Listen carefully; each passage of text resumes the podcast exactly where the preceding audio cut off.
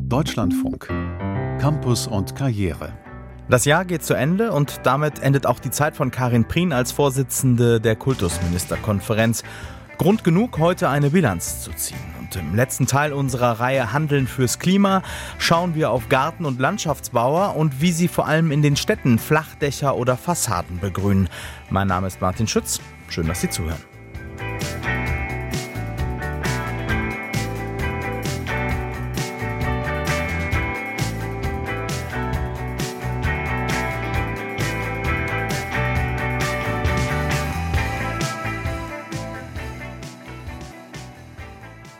Der Vorsitz der Kultusministerkonferenz wechselt turnusgemäß mit dem Ablauf des Jahres. Schleswig-Holsteins Bildungsministerin Karin Prins Zeit endet also morgen.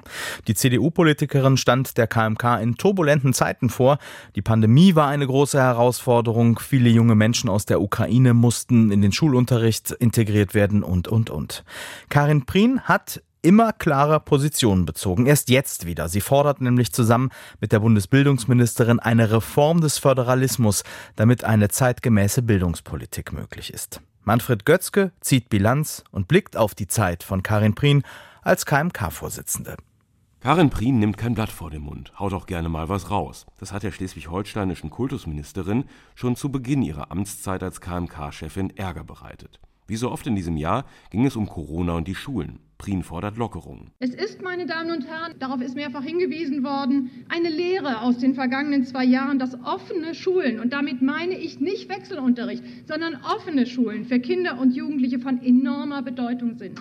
Eltern äußern Sorgen auf Twitter. Eine Mutter befürchtet, dass die Zahl der in Zusammenhang mit Corona gestorbenen Kinder ansteigt. Prien antwortet, Bitte differenzieren. Kinder sterben, das ist extrem tragisch, aber sie sterben mit Covid-19 und nur extrem selten wegen Covid-19. Eklar auf Twitter, der Hashtag Prien-Rücktritt trendet. Die KMK-Präsidentin zieht sich von der Plattform zurück. Ende Februar. Putin greift die Ukraine an. Hunderttausende Frauen mit ihren Kindern kommen nach Deutschland. Ein neues Megathema für die Schulen und die Kultusminister und Ministerinnen. Das ohnehin schon überlastete System soll nun die teils traumatisierten ukrainischen Kinder aufnehmen. Wir schaffen das, sagt Prien. Also ich will zunächst einmal deutlich sagen, dass das ukrainische Volk, und zwar sowohl die Menschen, die schon hier sind, als auch die, die jetzt flüchten müssen und auch zu uns kommen, dass sie unsere volle Solidarität verdienen. Und dazu gehört eben für mich an erster Stelle, dass wir uns auch um die Kinder und Jugendliche kümmern. Und Kinder und Jugendliche müssen immer zur Schule gehen können, müssen auch immer in die Kita gehen können, egal wo sie in Europa unterwegs sind. Und das gilt zumal dann, wenn sie geflüchtet sind. Sie sieht zumindest noch im März die Schulen gut auf die Herausforderung vorbereitet. Weil wir die Erfahrung in 2015, 16, 17 gesammelt haben und es in den Bundesländern eingerichtete Strukturen gibt, die ja auch zurzeit schon funktionieren. Wir nehmen ja laufend in Deutschland Flüchtlinge auf und die wir jetzt ausbauen können. Prien richtet in der KMK eine Taskforce Ukraine ein, die regelt unter anderem die unbürokratische Einstellung ukrainischer Lehrkräfte. Im Sommer kommt dann eine Bildungsstudie heraus, die die KMK-Präsidentin und auch die meisten ihrer Kultusminister, Kollegen und Kolleginnen bis zum Jahresende beschäftigen wird. Der IQB Bildungstrend. Er misst die Leistung von Viertklässlern in den Kernkompetenzen Lesen, Rechtschreibung, Mathematik. Die Ergebnisse ein Desaster. Ein Großteil der Schüler erreicht nicht einmal Grundkenntnisse. Und das in so gut wie allen Bundesländern. Ein Ergebnis, das wir als Schulminister aber auch als Wissenschaftsminister, als diejenigen, die für die Kitas zuständig sind und als Gesamtgesellschaft so nicht hinnehmen können. Getestet wurden die Schüler nach den Schulschließungen. Die Ergebnisse können also auch als Folgen der Schullockdowns und des teils chaotischen Fernunterrichts gelesen werden. Lange Schulschließung, Wechselunterricht, am Anfang nicht überall gelingendes äh, Distanzlernen waren natürlich Faktoren, die sich, und das muss man sagen, besonders auf Kinder und Jugendliche aus sozial schwächeren Familien und dort nochmal besonders auf Kinder mit Migrationshintergrund zumindest der ersten Generation sehr deutlich ausgewirkt haben. Die desaströsen Ergebnisse sind aber nicht nur auf Corona zurückzuführen. Ein Trend hat sich durch die Pandemie verstärkt. In den letzten zehn Jahren haben die Leistungen kontinuierlich abgenommen, und zwar vor allem bei Kindern aus bildungsferneren oder migrantischen Familien. Die KMK-Chefin Prien kommt deshalb im Herbst mit einem Vorschlag um die Ecke. Kita-Pflicht. Da geht es einfach darum, dass man Kinder relativ früh mit Blick auf ihren Sprachförderbedarf, aber übrigens auch mit Blick auf andere Förderbedarfe diagnostiziert und dann tatsächlich auch verpflichtend Sprachfördermaßnahmen anbietet. Es gibt viel Zuspruch von manchen Bildungsforschern, vor allem aber aus ihrer eigenen Partei, der CDU. aber auch deutlichen Widerspruch, unter anderem von ihrem grünen Koalitionspartner in Schleswig-Holstein. Doch Prien bleibt dabei. Ohne Kita-Pflicht wird es schwierig. Und sagen die Wissenschaftler, auch diejenigen, die uns begleiten in diesem IQB-Bildungstrend, ihr müsst mehr tun in der frühkindlichen Bildung. Wir sind inzwischen ein Einwanderungsland und wir haben Herausforderungen, die sind eben andere als noch vor 20 Jahren und vor 10 Jahren.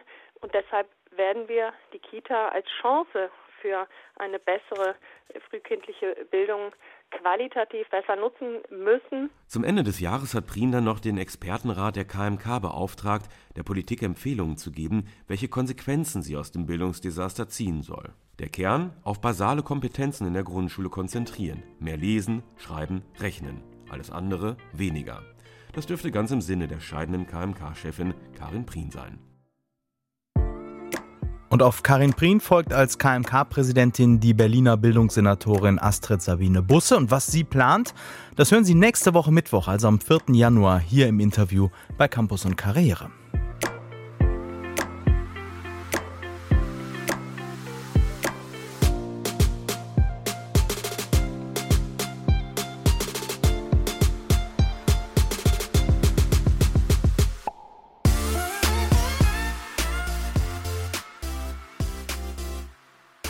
Bundesarbeitsgemeinschaft Schuldnerberatung fordert von der Bundesregierung ein Recht auf kostenlose Beratung für alle. Aktuell erhalten nicht einmal 10 Prozent der Überschuldeten eine solche Beratung. Aus Sicht der Expertinnen und Experten auch, weil Menschen, die überschuldet sind, kein Geld für einen solchen Termin aufbringen können. Dabei ist der Bedarf aktuell wohl groß. Die Kreditauskunft Schufa hat demnach für August und September einen Anstieg nicht gezahlter Rechnungen von 20 Prozent gegenüber dem Vorjahreszeitraum verzeichnet. Auch Studierende und Auszubildende müssen zahlen, wenn sie eine Schuldnerberatung in Anspruch nehmen. Und über diese angespannte Situation spreche ich mit Heiner Gutbrot, Berater der Jugendschuldenberatung in Tübingen. Herr Gutbrot, Sie kümmern sich explizit um die Belange von unter 25-Jährigen. Wie groß ist denn der Bedarf bei Auszubildenden und Studierenden, sich beim Thema Schulden professionelle Hilfe zu holen? Studierende haben wir sehr wenig Anfragen. Ab und zu gibt es Schwierigkeiten am Anfang vom Studium, wenn das BAföG noch nicht bewilligt ist und die dann in Schwierigkeiten geraten. Manchmal gibt es Schwierigkeiten, wenn das Studium länger dauert und die Kredite dann auslaufen und es da Existenzsicherungen braucht. Und bei Auszubildenden, wie sieht es da aus? Bei Auszubildenden gibt es das häufiger. Vor allem dann, wenn Umbrüche im Leben passieren, also wenn die Ausbildung zum Beispiel abgebrochen werden muss oder wenn es Trennungen gibt oder wenn die nicht mehr im elterlichen Haus wohnen können oder wenn sie sich mit dem Stemmen des ersten eigenen Haushalts übernommen haben und wieder zurück müssen. Erkennen Sie da bestimmte Muster, wie diese Menschen in die Schuldenfalle geraten? Naja, die Schuldenfalle, glaube ich, die teilen alle Jugendlichen und jungen Erwachsenen, weil zum jugendlichen Leben Konsum und erste Verträge beinahe zwingend mit dazugehören. Es gibt aber welche, die sozusagen ein weniger tragfähiges Netzwerk im Hintergrund haben, das helfen kann, erste Fehler auszubügeln. Und die müssen dann wenn der erste Handyvertrag platzt, wenn eine Mietwohnung nicht mehr gehalten werden kann, wenn die Nebenkostennachzahlung zu hoch ist, die müssen das dann selber stemmen. Und das kriegen nicht alle fehlerfrei hin. Ist das auch der Unterschied, den Sie ausmachen zwischen Studierenden und Schülern oder Auszubildenden beispielsweise, dass da vielleicht das soziale Netz dann doch dichter ist bei Studierenden? Das könnte gut sein, wäre ein weiterer Ausweis unserer Bildungsungerechtigkeit.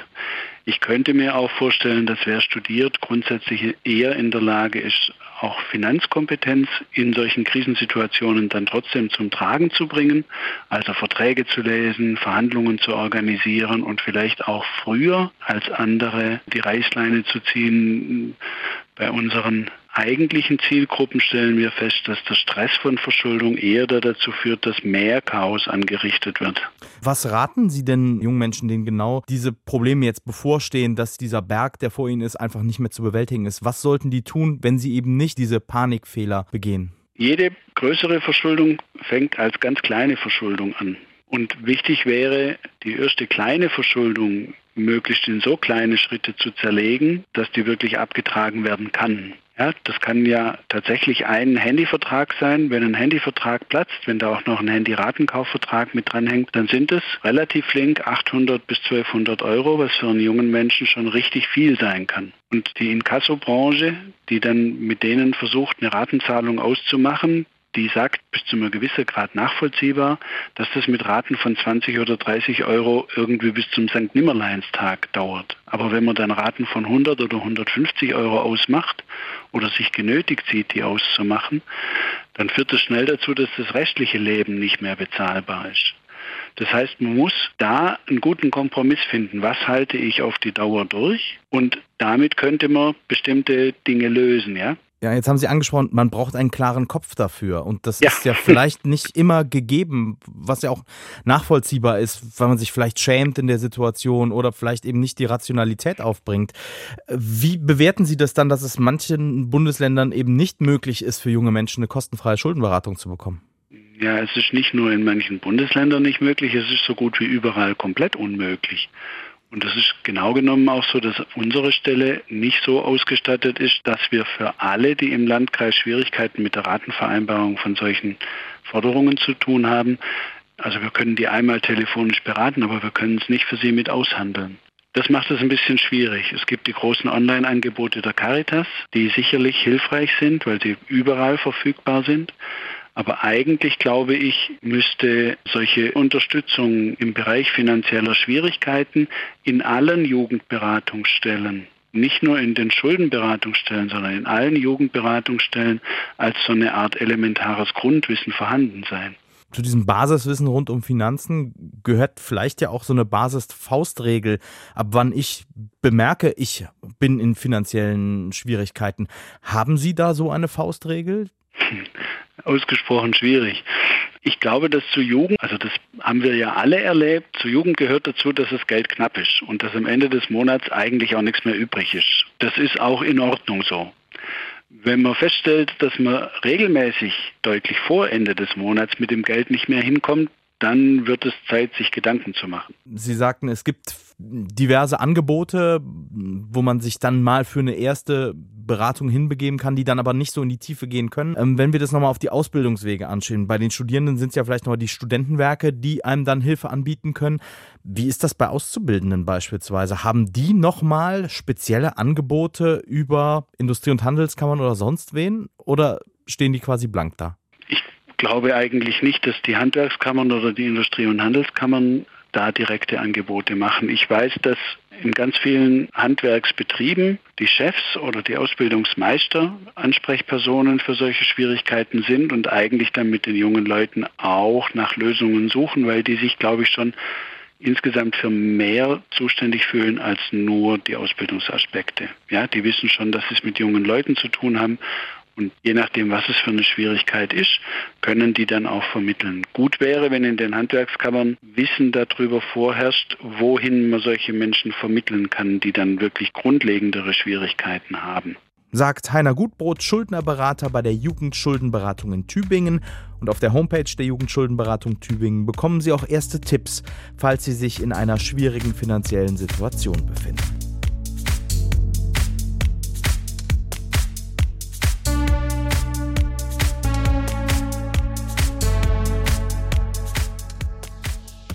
Der Klimawandel bestimmt zunehmend unseren Alltag und verändert damit auch die Berufswelt. Manche Jobs werden in den kommenden Jahren vermutlich stärker gefragt sein.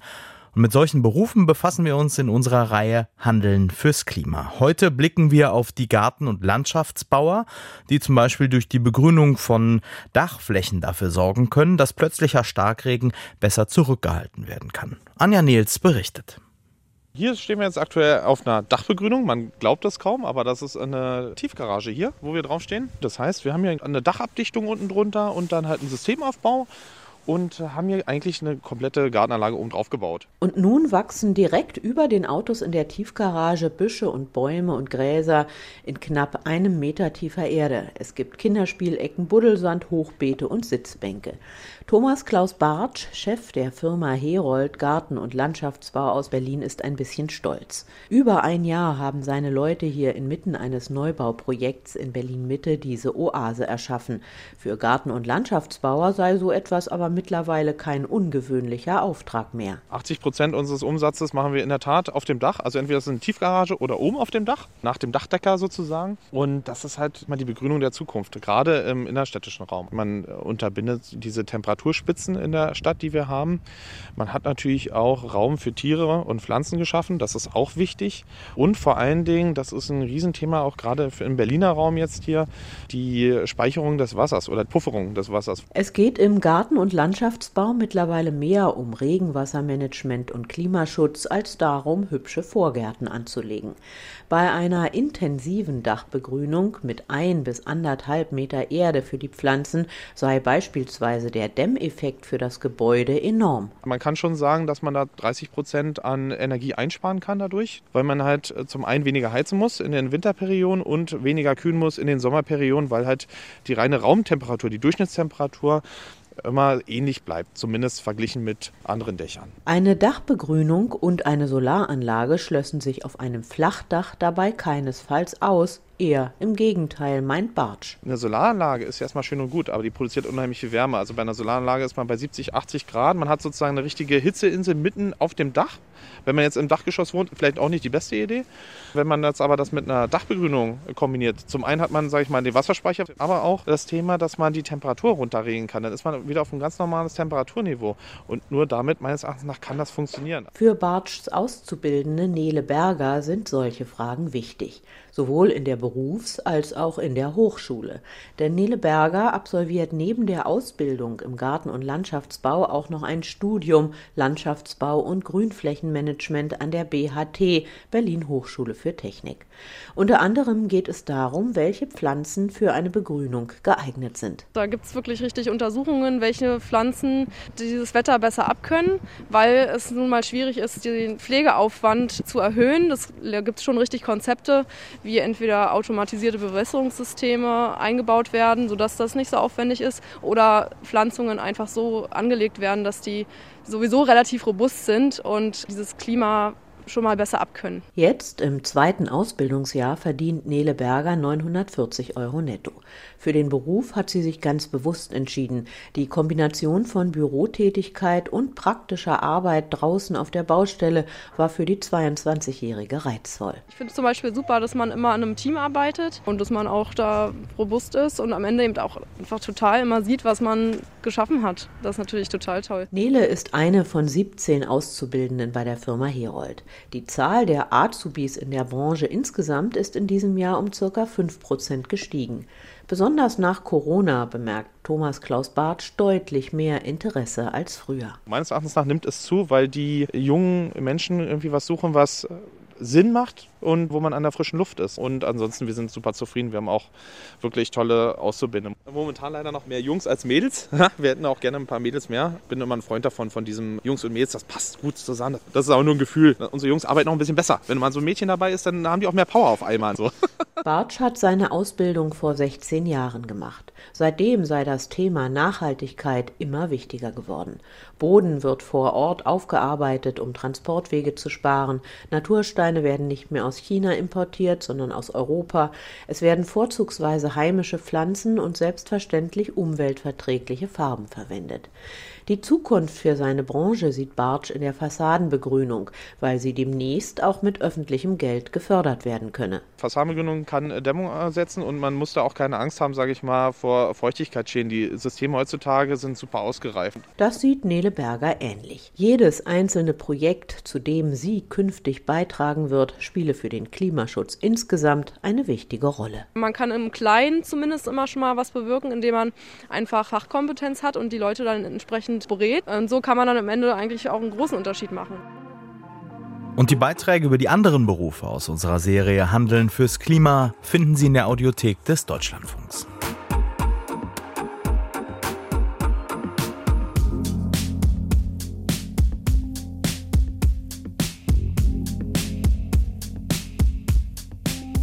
Lange Zeit war die Eckkneipe der Treffpunkt im Wohnviertel. Nach dem Dienst schnell ein paar Bier trinken, am Wochenende mal eine Runde flippern, Musik hören oder einfach die Nachbarschaft treffen. Das hat sich geändert, die Kneipen werden weniger, aber es gibt sie noch. Und spätestens morgen an Silvester sind sie auch wieder rappelsvoll. Maike von Gahlen hat junge Wirte getroffen, die alteingesessene Läden übernommen haben und trotz Pandemie und Kneipensterben im Beruf des Wirts echte Erfüllung finden. Daniel Kruse steht hinter der Theke des Mandragora im Bochumer Bermuda-Dreieck und zapft Pilz. Im hinteren Teil des Gastraums sitzt eine Gruppe älterer Männer beim Skat zusammen. An der Theke trinken Freundinnen Wein und Apfelschorle. Das Mandragora gilt als die Wurzel des Bochumer Kneipenviertels. Über 40 Jahre besteht die Kneipe nun schon. Daniel Kruse hat hier als Studierender gejobbt. Heute gehört der Laden ihm und zwei Freunden. Wir sind hier in einen sehr traditionsreichen Laden gekommen, wo wir natürlich gesagt haben, wir erfinden hier nicht das Rad neu. Das müssen wir bei einem solchen Laden auch gar nicht machen. Das wollen wir auch gar nicht. Wir wollten diesen Nimbus ähm, einfach auch erhalten. Dennoch haben wir gesagt, es ist Zeit, den Laden auch ins Jahr 2022 quasi zu, zu hieven. Daniel Kruse ist 32 Jahre alt und hat eigentlich einmal Kunstgeschichte studiert, wollte zu britischer Bestattungsarchitektur promovieren. Doch als der damalige Wirt des Mandragoras mitten in der Corona-Pandemie beschloss, die Kneipe weiterzugeben, ergriffen Kruse und zwei Freunde die Gelegenheit und übernahmen die Kultkneipe, inklusive Mobiliar. Aber sie haben den Laden auch weiterentwickelt. Auf der Speisekarte stehen nun auch vegane Gerichte. Einmal in der Woche gibt es Live-Musik. Der Laden ist dann rappelvoll. Trotzdem haben die Wirte wirtschaftliche Sorgen. Energiekosten, Bier- und Lebensmittelpreise, alles ist teurer geworden in den vergangenen Monaten. Doch diese Preissteigerung auf den Preis für ein Glas Bier umzulegen, ist kaum möglich, sagt der Wirt. Es tut uns schon quasi weh, zu realisieren, dass man für ein gezapftes Bier eigentlich irgendwas mit einer 4 vorne nehmen müsste, damit es auch rentabel bleibt. Derzeit kostet ein 03 Glas Pilz im Mandragora 3,40 Euro und schon das ist vielen Menschen zu teuer. 2018, also noch bevor Corona-Lockdowns die Gastronomie schlossen, wurde in Deutschland gerade einmal jedes fünfte Bier in der Kneipe getrunken. Zum Vergleich, die Portugiesen, Spanier oder Iren tranken 2018 noch knapp 70 Prozent ihres Biers in Bars. Thorsten Hellwig ist Sprecher des Hotel- und Gaststättenverbands in Nordrhein-Westfalen. Für Wirte sei es heute wichtig, mehr zu bieten als Bier und Nüsschen, glaubt er. Mal grundsätzlich ist wichtig, dass sie in der Gastronomie in Eventcharakter bieten. Ein kleiner Event kann dann eben schon das Essen sein und insofern haben wir heute mehr Betriebe, die auch ein Speiseangebot haben. Doch auch die klassische Kneipe kann noch funktionieren, wenn auch nicht mehr in der Breite wie vor 40 oder 50 Jahren, sagt Hellwig. Wenn Sie das ganz puristisch umsetzen, haben Sie dann natürlich auch wieder Ihre eigene Nische. So nach dem Motto, hey, bei mir ist Kneipe noch so, wie sie vor 30, 40 Jahren war und da läuft auch noch die Musik. Und äh, das kann dann wiederum auch ein Alleinstellungsmerkmal sein. Diese puristische Umsetzung, wie Thorsten Hellwig sie nennt, findet man im Bermuda-Dreieck ein paar Meter weiter in der Pinte. Knut Schwaderer ist 39 Jahre alt und übernahm ausgerechnet in der Pandemie das kleine Lokal und beließ alles so, wie er es vorgefunden hatte. Ich kenne den Laden seit 38 Jahren. Es hat sich nichts verändert. Das kommt gut an. Auch an einem Donnerstagabend ist die Pinte gut besucht, vor allem Stammgäste stehen hier beim Bier zusammen. Bei ihm funktioniert das alte Konzept auch wirtschaftlich noch. Die Pinte ist klein, die Energiekosten deshalb gering, er braucht wenig Personal. Wirt zu sein, ist für Knut Schwaderer ein Traumjob. Was ich hier in der Pinte mag, ist einfach so die Ehrlichkeit, so ein bisschen Wohnzimmergefühl. Auch Daniel Kruse würde seinen Job hinter der Theke nicht mehr eintauschen wollen. Was mich immer fasziniert hat, ist diese schon fast selbstverständliche Geselligkeit. So, man kommt rein, man grüßt, irgendwie kennt jeder jeden. Es ist diese Alltäglichkeit, die eben eine Kneipe mit sich bringt. Und das hat mich schon immer fasziniert.